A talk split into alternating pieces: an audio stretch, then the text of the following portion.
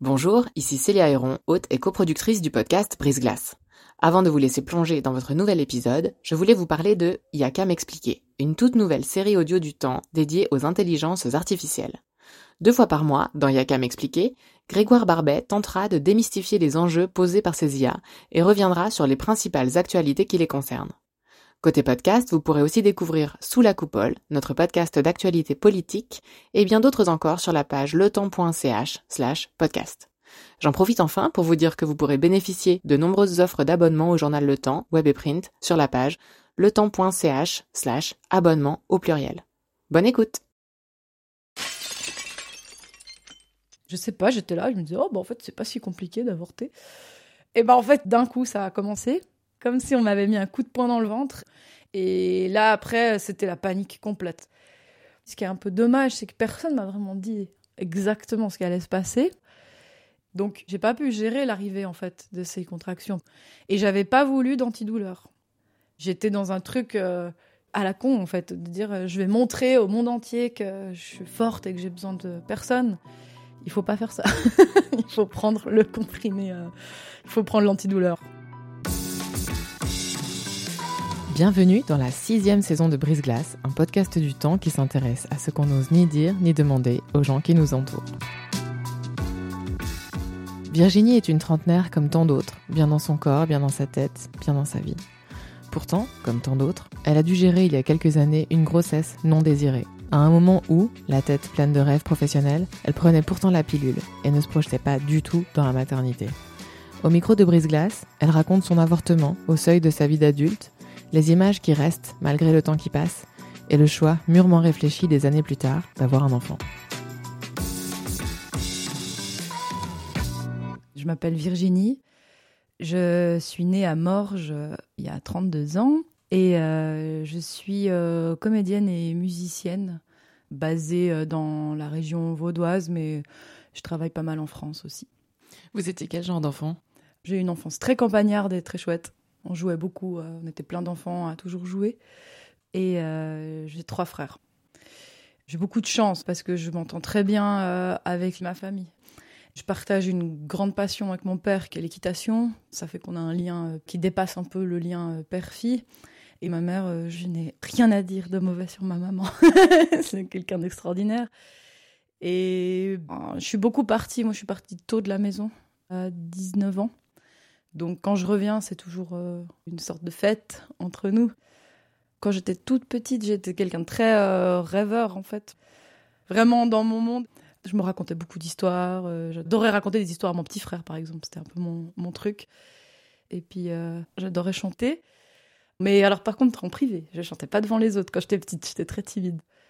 C'est plutôt à l'adolescence que j'ai commencé à être un peu plus sûre de moi grâce notamment au théâtre mais pendant, j'étais vraiment très lunaire, on va dire. Vous rêviez, euh, vous, à une famille? Parfois, les enfants savent qu'ils veulent trois enfants, un mariage, un labrador? Eh ben, pas du tout. non, alors vraiment, quand j'étais petite, comme j'étais élevée avec des garçons, pour moi, euh, il n'y avait pas de différence. Je jouais pas à la poupée, par exemple. J'étais pas du tout dans, dans ce délire-là et euh, j'étais pas du tout à l'aise avec les enfants. Ça me faisait très peur d'avoir un, petit être dans les bras qui me crie dessus, puis d'avoir plein de responsabilités, parce que je voyais tout de suite toute la possibilité de perdre sa liberté. Et puis le fait que via le théâtre, en fait, je me suis retrouvée à faire beaucoup de lectures avec euh, les petits. Je me suis rendu compte que ça peut paraître bizarre comme parallèle, mais comme j'ai beaucoup d'expérience avec les chevaux, avec les jeunes chevaux et tout, j'ai une espèce de truc naturel avec les enfants. Souvent, il y a un truc très calme qui fait que je m'entends bien avec eux, en fait. Mais pour moi, un enfant, ça se fait vraiment à deux. Toute seule, j'aurais jamais fait un enfant, ça c'est sûr. Pour moi, c'est avant tout de, rencontrer d'abord l'amour de ma vie. D'avoir cette envie qui fait que tu as envie d'ensemble construire une famille. Adolescente, vous aviez quel rapport à, votre corps et peut-être à la contraception aussi? C'était quelque chose qui vous préoccupait dans vos premiers rapports? Ouais, alors le corps, euh, mon gros euh, problème, c'est qu'en fait j'ai grandi très vite. Physiquement, moi j'ai eu mes règles à 11 ans. En plus des règles toujours très douloureuses. Et du coup, euh, pour moi, l'entrée un peu dans la féminité, elle était un peu trop violente parce que à 11 ans, j'avais déjà des formes, quoi.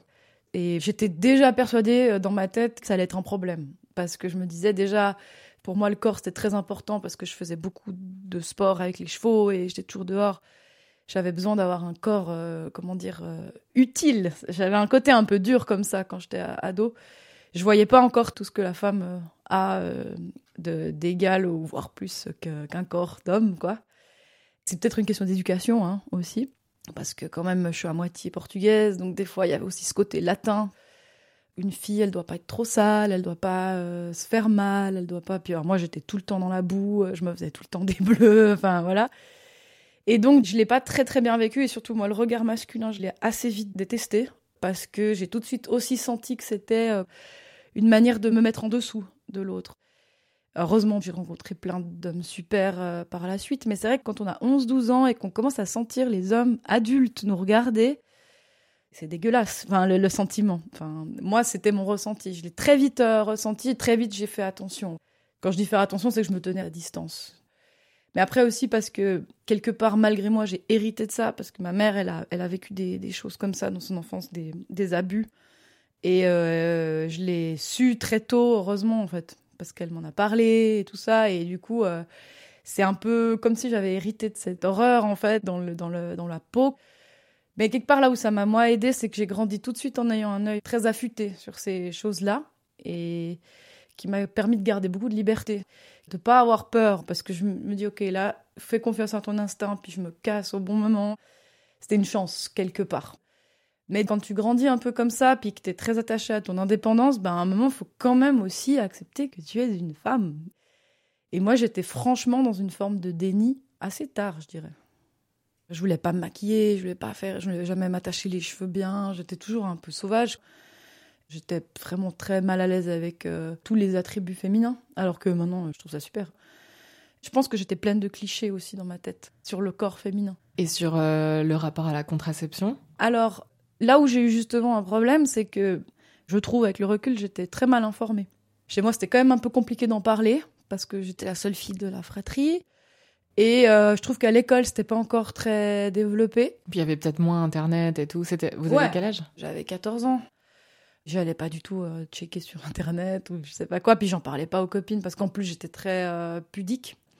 Donc moi j'ai eu une espèce de contraception liée aux douleurs de mes règles. Parce que j'étais une petite maline, c'était comme ça que je l'avais obtenue. Mais en fait, c'est une pilule, mais elle n'était pas tout à fait adaptée à mon corps pour vraiment stopper une éventuelle grossesse. Elle n'était pas assez forte pour moi, en fait.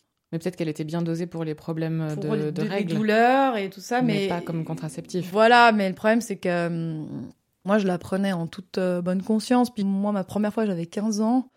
Et après, ça a pris du temps avant que je recommence une fois parce que j'avais pas trouvé ça fou. Mais à un moment, j'ai une, une relation euh, un peu plus longue parce que euh, j'avais rencontré un petit copain quand j'étais venue faire des, mes auditions à Paris pour l'école de théâtre, j'étais allée voir un spectacle et c'était un des ouvreurs qui avait flashé euh, sur moi puis qui m'avait donné son numéro euh, sur un petit papier. Enfin, c'était marrant hein, comme euh, début, puis je l'avais rappelé. Puis en fait, après, je faisais pas mal d'allers-retours à Paris. Et puis on s'est pas protégé avec le préservatif pendant un moment parce que j'avais la pilule. Et là, je suis tombée enceinte d'une manière non désirée à 19 ans. Comment vous l'avez réalisé? C'est ça qui était fou, c'est que je l'ai senti. J'avais, je sais pas comment dire, la conscience qui était bizarre. C'était pas comme d'hab. J'avais un peu chaud, euh, j'avais la poitrine qui commençait déjà un peu à, grossir. Donc euh, j'ai tout de suite senti que c'était ça. J'étais toute seule, j'étais à Nyon, et j'ai acheté un test de grossesse. J'avais honte. Enfin bref, euh, je crois que je l'ai acheté dans un de ces trucs, vous savez, automatiques là. Les distributeurs type de snack à la gare. Mais heureusement que ça existe. J'ai pas eu besoin de l'acheter devant quelqu'un, mais déjà je regardais toujours autour de moi. Est-ce que quelqu'un me connaît va voir ça? Bon. Je suis allée aux, toilettes de la Combe. C'est le supermarché à Nyon qui est au centre là. Je suis allée faire mon test, mais toujours un peu dans une espèce de mais non, mais non, ça va aller. Et puis bon, bah quand euh, j'ai eu la petite euh, croix positive, j'ai paniqué complètement en fait. J'ai cassé un peu les toilettes, j'ai arraché le truc, ça, le machin rond là. Je l'ai arraché et puis j'ai tapé avec ça sur la cuvette. Non mais c'était n'importe quoi. Bon après j'ai réparé, hein. Euh, s'ils m'entendent, j'ai réparé, mais fallait que je, je savais plus quoi faire parce que pour moi c'était exclu d'avoir un enfant parce que je me réjouissais tellement d'aller enfin faire mon rêve qui était de faire une école de théâtre. J'aurais été toute seule à Paris, j'aurais pas eu les moyens financiers. Mes parents ils m'ont aidé hein, pour l'école et tout ça, mais ils auraient pas pu assumer ça.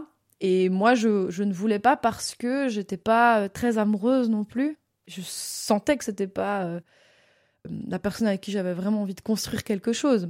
Donc je suis allée faire mon test. Et ce que j'ai fait, c'est que je suis sortie de là. La première personne que j'ai appelée, c'est ma meilleure amie, qui tout de suite dit Viens, on va à l'hôpital. Euh, elle a été super parce que elle avait bien la tête sur les épaules à côté de moi, qui. J'étais complètement partie. Et donc, on est allé à l'hôpital euh, direct.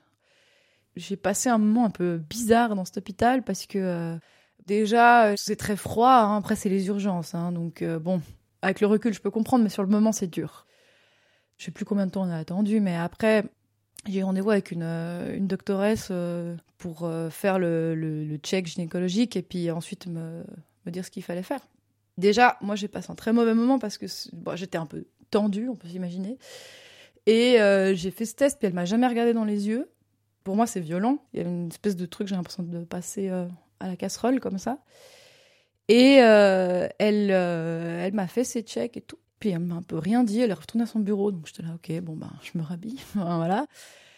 Et du coup, je me suis assise, puis elle commence à me parler direct. Oui, bon, alors euh, pour euh, avorter, euh, ça sera, vous avez telle et telle possibilité. Puis d'un moment, je lui dis, mais madame, en fait, vous m'avez même pas dit. Je dis, je suis enceinte ou je suis pas enceinte? Enfin, là, elle, elle, sans me regarder de nouveau, elle m'a dit, ah, ah bah madame, jusque là, en faisant un geste avec la main au-dessus de la tête. Donc, autant vous dire que j'étais de très bonne composition après ça, parce que même si j'avais 19 ans, je me laissais pas faire non plus. Puis d'ailleurs, je lui ai dit ce que je pensais d'elle. Donc, c'était un peu compliqué cette entrevue avec cette personne. Et puis, au final, euh, j'ai dit que je voulais avorter tout de suite. Et euh, j'avais la chance que ça faisait que un mois, donc je pouvais faire par voie médicamenteuse. En fait, ça se prend sur trois jours. On prend une première pilule, puis deux jours après, on vient prendre une deuxième, puis là on passe euh, quelques heures à l'hôpital pour le moment où le corps il va rejeter les, les cellules, parce que c'est que des cellules à ce moment-là. La chance par rapport par exemple à ce qui se passe en France, c'est qu'on peut prendre tout de suite le médicament. Je sais pas si vous savez, mais en France il y a une semaine de réflexion, ce que je trouve aberrant. Du coup, moi j'ai pu tout de suite euh, prendre ça. Et moi, au départ, dans ma tête, j'étais sûre que j'allais dire à personne. Même pas euh, au principal concerné, quoi. Ouais, ouais, ça c'était évident pour moi. Je, c'était mon problème. Mais par contre, je lui l'ai dit quand même après, un mois et demi après. Je lui ai envoyé une lettre. Je pense qu'il était soulagé que je l'ai fait. Et je peux comprendre, hein, complètement. Mais voilà, après, il m'a pas montré particulièrement d'intérêt non plus euh, là-dessus, quoi. Il m'a plutôt parlé de lui et de ses problèmes. Donc je me suis dit, ok. Mais Lui-même avait aussi 19 ans? Il avait 21 ans en fait, moi, je commençais à, vouloir le, quitter parce qu'il m'avait trompé, puis des, choses un peu bêtes comme ça. Et je voyais pas de raison de lui demander la permission. Donc, après le, check gynécologique, je suis rentrée et il y avait ma mère et mes frères qui étaient à la maison. J'étais complètement ignorante encore de, comment ça se passait, mais déjà, je me disais, hum, c'est quand même encore ma mère qui paye mes assurances, tout ça, donc euh, elle va le savoir en fait. Par les factures. Ouais, exactement. Donc il faut que je lui dise. C'était dur, quoi. J'ai dit à ma mère, j'avais tout de suite, euh, je me suis mise à pleurer et tout. Et ma mère, euh, c'est ce moment-là où j'ai compris la personne exceptionnelle que c'était. Elle, elle a pleuré de joie, en fait. Et elle m'a dit, mais c'est super. Tu peux être enceinte. C'est pas grave. Tu fais ce que tu veux. T'as raison. En plus, t'as le droit de l'enlever. C'est génial. T'inquiète, euh, ça va bien se passer. Et après, mes frères, euh, il y en avait deux qui étaient à la maison. Ils étaient trop marrants parce qu'il y en avait un qui était là, ok, alors euh, on va s'en occuper, on va s'organiser. Mais je dis non, mais je vais pas le garder. Euh. ah, ok, bon, c'était la panique complète, mais ils étaient là. C'est pas grave, tu, c'est toi qui décides. Personne remettant en question ma décision me disait, bah écoute, ça arrive en fait. Puis bah, justement, ma mère, elle, je le savais qu'elle avait elle aussi avorté à 17 ans. Pour elle, c'était un peu bon, bah dommage, ça fait chier. On va, on va un peu se remettre en question tous sur euh, pourquoi c'est arrivé que tu étais mal renseigné et tout ça. Mais voilà, ça arrive. Le problème, c'est qu'après, euh, mon père, il est rentré. Puis, comme j'ai expliqué avant, c'est qu'on a un rapport qui est très euh, fusionnel, en fait. Moi, c'était mon héros quand j'étais ado. Et là, bah, ça s'est cassé parce que lui, il a très mal réagi. Il a des termes un peu violents quand même sur ce qui m'arrivait, quoi. C'est-à-dire? Bon, mais juste que, que c'était ma faute. Mais c'est quelqu'un de très émotionnel, en fait. Donc, euh, il contrôle pas. Tout d'un coup, il va dire une méga connerie. Et puis, c'est à nous de, de filtrer un peu. Après, c'est, c'est pas pour excuser, mais c'est comme ça. C'est des personnalités comme ça. Donc, il n'a pas été, pour le coup, très adulte à ce moment-là. Et moi, ça a été une telle euh, claque que là, j'ai dit, OK, en fait, maintenant, euh, c'est mon problème. Et je laisserai plus jamais quelqu'un me donner un avis sur ce que je fais avec mon corps et sur ce qui m'arrive. Donc, résultat des courses, comme euh, j'étais un peu têtue aussi, pour prendre la deuxième pilule, j'ai dit, bah, j'ai besoin de personne, j'y vais toute seule. Parce que la deuxième se prend aussi à l'hôpital. Ouais, à l'hôpital. Et là, par contre, je reste parce que bah, c'est le moment où le, On déclenche il y aura le des, truc. des contractions et puis que le corps, il va rejeter ce qui a commencé à, à faire nid. Il y a Euh, combien de voilà. jours entre les deux? De tête, je crois que c'était 3-4 jours quand même. Moi, j'ai passé ces quelques jours euh, surtout avec des copains, donc c'était super, qui disaient euh, bah on est avec toi, pas de problème, et puis en même temps, euh, bon, dommage, c'est pas le bon moment, c'est pas avec la bonne personne non plus, mais voilà, ça arrive, c'est la vie. Donc, je suis retournée à l'hôpital. Puis alors là, par contre, je suis tombée sur un médecin absolument génial, quelqu'un de très humain qui m'a vraiment euh, mis à l'aise, qui a été gentil. qui m'a tout de suite dit mais vous savez c'est pas votre faute enfin il était vraiment extraordinaire et la sage-femme aussi elle a été merveilleuse. Donc j'ai eu les deux expériences en peu de temps. Et du coup bon bah ils m'ont posé ils m'ont donné cette pilule ouais c'était comprimé. Puis euh, je me suis posée sur le lit j'avais pris un livre je me souviens parce que je, je savais pas quoi faire quoi. Et j'arrivais pas à lire. J'arrive je me souviens pas. Ça fait des années que je me demande mais je lisais quoi? J'arrive pas à me souvenir je me souviens très bien, par contre, qu'il m'avait dit Ah, vous voulez manger quelque chose et tout euh, Parce que je crois que c'était vers midi et tout. Donc, j'ai pas touché au plat, mais j'ai mangé la tartelette au citron. Je me souviens encore de cette tartelette. Parce que j'ai pas pu en manger pendant des années après. C'était vraiment un souvenir très fort. Et euh, je sais pas, j'étais là, je me disais Oh, bah en fait, c'est pas si compliqué d'avorter. Et ben en fait, d'un coup, ça a commencé. Comme si on m'avait mis un coup de poing dans le ventre. Comme si, ouais, vraiment, comme si on m'avait frappé euh, en, plein dans le ventre. Puis en fait, c'était des contractions. Et là, après, c'était la panique complète. Parce qu'en fait, quelque part, aussi, ce qui est un peu dommage, c'est que personne m'a vraiment dit exactement ce qui allait se passer. Parce qu'il y a un peu une espèce de, de, de pudeur un peu bizarre là autour. Et moi, comme je ne savais pas, j'ai pas pu gérer l'arrivée en fait de ces contractions. Parce qu'au final, c'était au courant. C'est dur, mais tu peux te dire, ok, euh, je peux respirer, je peux un petit peu, voilà. Ou... Et j'avais pas voulu d'antidouleur parce que ça c'est j'étais dans un truc euh, à la con en fait de dire euh, je vais montrer au monde entier que je suis forte et que j'ai besoin de personne il faut pas faire ça il faut prendre le comprimé euh, il faut prendre l'antidouleur hein. Parfois, si on est convaincu que c'est de sa faute, ça c'est peut-être une façon Ouais, consciente d'expier la faute en question. exactement il y avait quelque chose comme ça euh, je me disais que je l'avais mérité et que c'était bien fait pour moi que de toute façon c'était tout ce que je valais quoi j'ai passé un moment vraiment violent avec moi-même. Ma tête et mon corps n'étaient pas ensemble à ce moment-là. Et mon corps, il, me, il arrêtait pas de me dire Hey, je suis là, je fais partie de toi, et puis tu peux pas vivre sans moi, tu n'es pas qu'un cerveau. J'étais en pleine dissociation complètement. Puis je savais pas quoi faire, alors je me suis levée. J'étais toute seule dans la chambre à ce moment-là. Et je voulais aller chercher l'infirmière, euh, mais je pouvais même pas savoir où était le bouton de machin, j'étais juste en panique. Puis en fait, je suis tombée euh, dans la chambre euh, tellement ça me faisait mal. L'infirmière, elle est tout de suite arrivée, enfin la sage-femme. Elle m'a relevée, elle m'a mise dans le lit. Puis en fait, elle a passé tout le long avec moi après en me disant euh, c'est pas ta faute. Elle arrête pas de me dire c'est pas ta faute. Elle m'a dit moi tu sais j'ai avorté deux fois, j'ai trois enfants, c'est pas grave. Enfin elle était, c'est pour ça que je dis, je, je m'en souviens très bien de cette femme et puis je sais pas son nom mais si elle se reconnaît bah je la remercie mais elle a été extraordinaire elle- et elle était là, elle m'a tenu la main, on a parlé de plein de choses jusqu'à ce que le- l'expulsion finalement elle se fasse. En fait, on a une espèce de une petite cuvette ou quelque chose comme ça. Comme une bassine. Ouais. Puis là, bah voilà, le médecin il vient checker et puis au bout d'un moment il a dit ok c'est bon, euh, ça y est, il est sorti. Qu'est-ce qu'on sent physiquement euh, de l'avortement lui-même? Bah, moi, comme finalement j'étais que à un mois ou trois semaines, un mois, franchement, j'ai pas senti qu'il sortait. J'ai juste senti que j'allais aux toilettes, comme si on, faisait pipi. C'est pour ça qu'il y a le médecin qui vient aussi regarder. parce qu'heureusement, parce sinon, je, je me dis, euh, c'est fait ou c'est pas fait? Mais après, je l'ai vu parce que j'ai voulu regarder. Hein. Enfin, après, ça, c'est un des choix. Mais j'ai bien fait parce que je trouve que c'est bien de voir aussi. C'est juste un tout petit, je sais pas comment dire, un petit amas blanc. Enfin, c'était vraiment minuscule, quoi. Il y avait du sang et tout. Au bout d'un moment, comme je sentais que je commençais à récupérer, j'ai appelé ma mère qui est venue me chercher. Finalement, je pourrais pas dire combien de temps ça a pris en fait.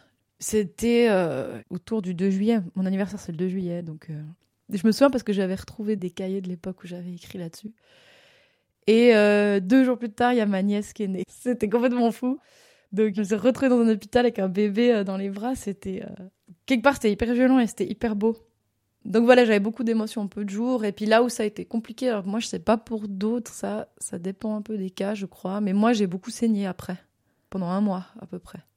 Je sais que j'avais une amie qui avait rien eu après, euh, une autre qui a mis des mois à s'en remettre. C'est aussi, euh, je ne sais pas à quel point ça joue euh, aussi ce qui se passe dans la tête. Hein. Ça, j'en sais rien. Ça dépend un peu de, chaque femme. Ouais, je crois. Il n'y a pas de curtage après, ce genre de choses? Non, bah justement, si je crois que c'est à partir de deux mois et demi, trois mois que c'est des curtages. Moi, c'est la chance que j'ai eu d'éviter ça, parce que ça, ma mère, elle l'a vécu. Elle m'a dit que c'était l'horreur. Après, maintenant, je sais que justement, il y a des anesthésiants, il y a des choses qui se font, que ça se fait beaucoup moins euh, durement qu'avant. Mais elle, euh, ouais, ça a été un moment vraiment dur. Donc, euh, tout ça, c'était assez violent, mais avec aussi des choses hyper belles, comme ces moments avec cette infirmière, avec ce médecin qui était justement là.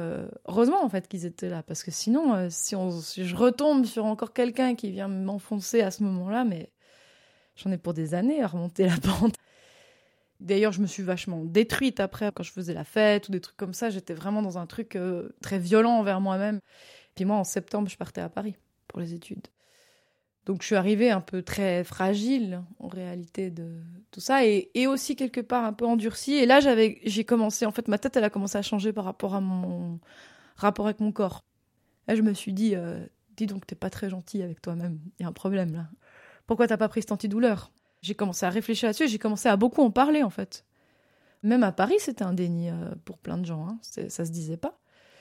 Et j'étais devenue euh, la, fille à qui on allait poser des questions là-dessus parce que j'avais toutes mes copines de l'école de théâtre. D'un coup, il y en avait une qui était tombée enceinte ou il y en avait une qui avait eu je sais pas quoi et j'en parlais quoi. J'étais là, bah oui, euh, machin, tu veux que je t'accompagne? Enfin voilà. Pour pas que les gens ils soient tout seuls en fait. Parce que c'est un moment très dur et heureusement qu'il existe ce moment mais on peut pas dire que c'est un moment facile. Donc euh, de parler d'avortement de confort, c'est extrêmement monstrueux de parler comme ça. Et de, penser que une femme euh, va traîner n'importe où, parce que c'est ça qu'on entend, hein, et puis euh, se mettre enceinte, puis aller avorter tous les mois, ça n'existe pas. C'est extrêmement dur et on est très seul. À moins que justement, ben, comme ça se passe de plus en plus, on en parle on décortique un peu tout ça, puis on le rend moins dramatique. Ça permet de un peu souffler et puis de se dire bon ben ça m'arrive, mais c'est pas la fin du monde quoi. Vous avez noté le fait que vous avez eu des comportements un peu autodestructeurs euh, après. Vous pensez que c'était directement lié à ça? Je pense que c'est la fin de l'adolescence quand même. Je pense qu'il n'y avait pas que ça. Il y avait une envie de, de me libérer, de rentrer dans l'âge adulte très vite. Mais oui, y il y avait quelque chose. Et puis au final, peut-être que ça a été un processus d'accélération en fait de cet état et de, de m'accepter aussi euh, tel que je suis. Et là où ça a été en fait génial, c'est que justement j'ai eu ce grand choc quelque part de l'entrée de mon corps dans ma vie. Et là, à partir de ce moment-là, j'ai plus jamais fermé la porte. Et j'ai accepté d'avoir des projections, même si j'avais tout de suite euh, cette décision d'avorter qui était claire bah, chaque année j'y pensais et je me disais ah tiens là il aurait eu deux ans euh, là il... enfin plus ou moins quoi et des choses comme ça il ou elle hein, je, je pouvais pas savoir évidemment et moi qui étais complètement contre euh, la maternité et tout ça parce que ça me faisait peur en fait tout d'un coup je me suis dit tiens c'est marrant j'ai une réaction presque maternelle envers cet enfant que j'ai choisi d'enlever. Parce que moi je me souviens je lui ai demandé pardon. C'est un peu bizarre de lui dire je suis désolée mais c'était pas le bon moment. Il faudrait venir plus tard. C'était très tendre en fait.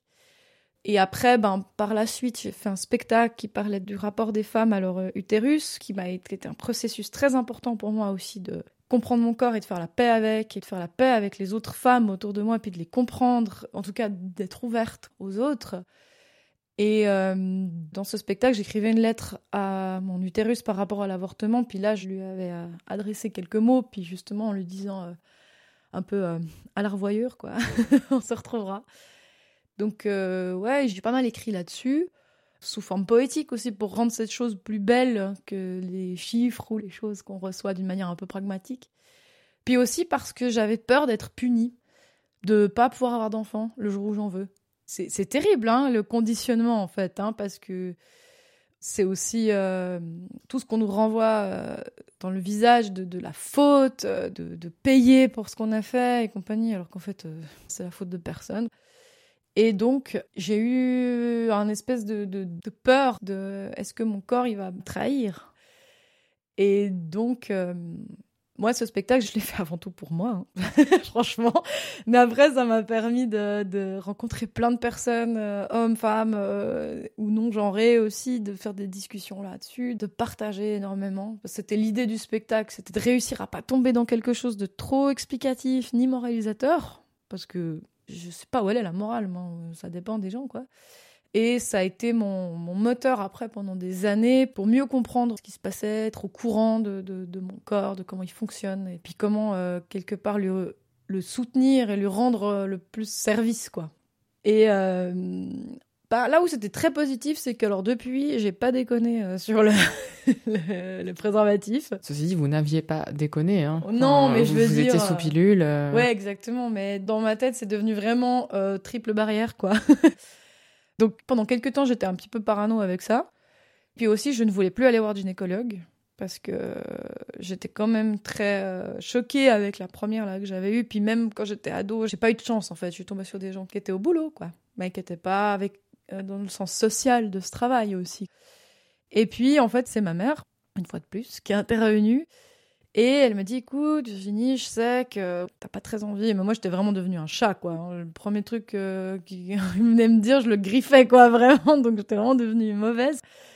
Et elle me dit, tu sais, le mien, c'est vraiment, il est génial. Puis je lui dis, ouais, mais maman, euh, ton gynécologue, c'est l'homme qui m'a fait naître. Donc, moi, il y avait un truc je trouvais bizarre en fait. Et elle a, elle a été patiente, elle m'a dit oui, mais tu sais, il est vraiment gentil, moi, il m'a beaucoup aidé. Euh, bon, d'un moment, elle, m'a fait un peu du chantage affectif.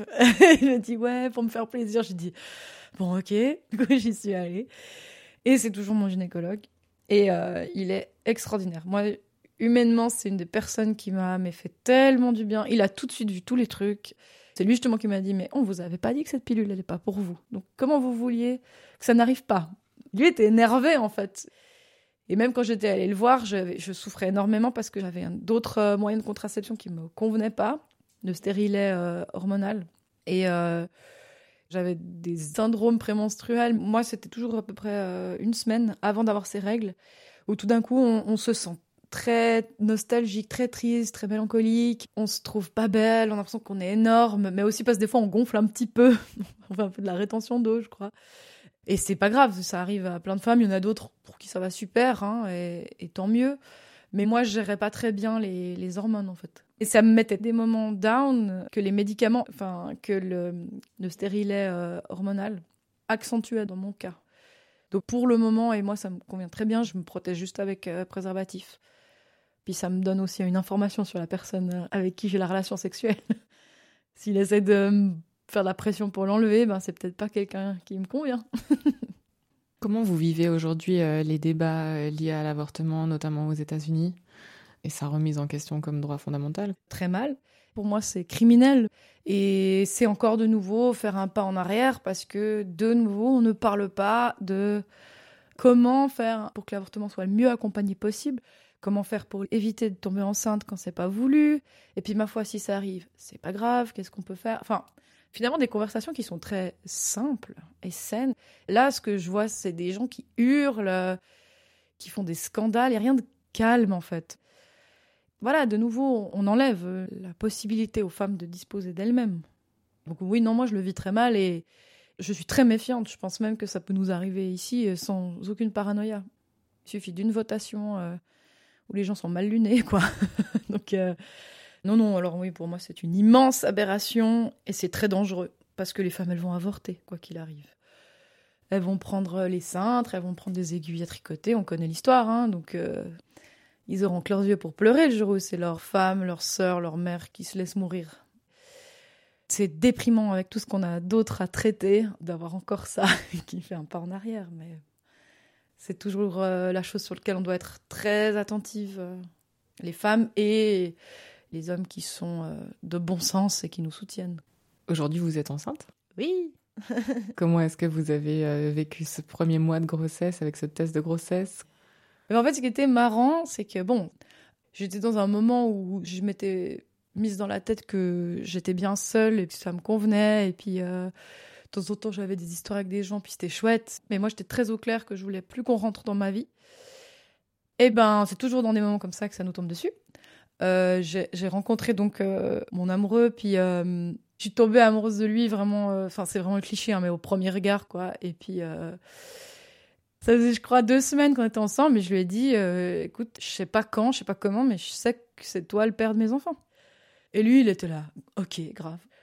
Et en fait, c'est un soir, c'est lui qui me dit en fait, moi, si t'es d'accord, euh, j'aimerais vraiment avoir un enfant avec toi et, et c'est pas toi qui vas tout faire. Euh, J'y ai pensé, on va faire comme ça, comme ça. Il avait tout déjà un peu réfléchi à son truc et je lui ai dit, ok, détends-toi, ok, c'est bon.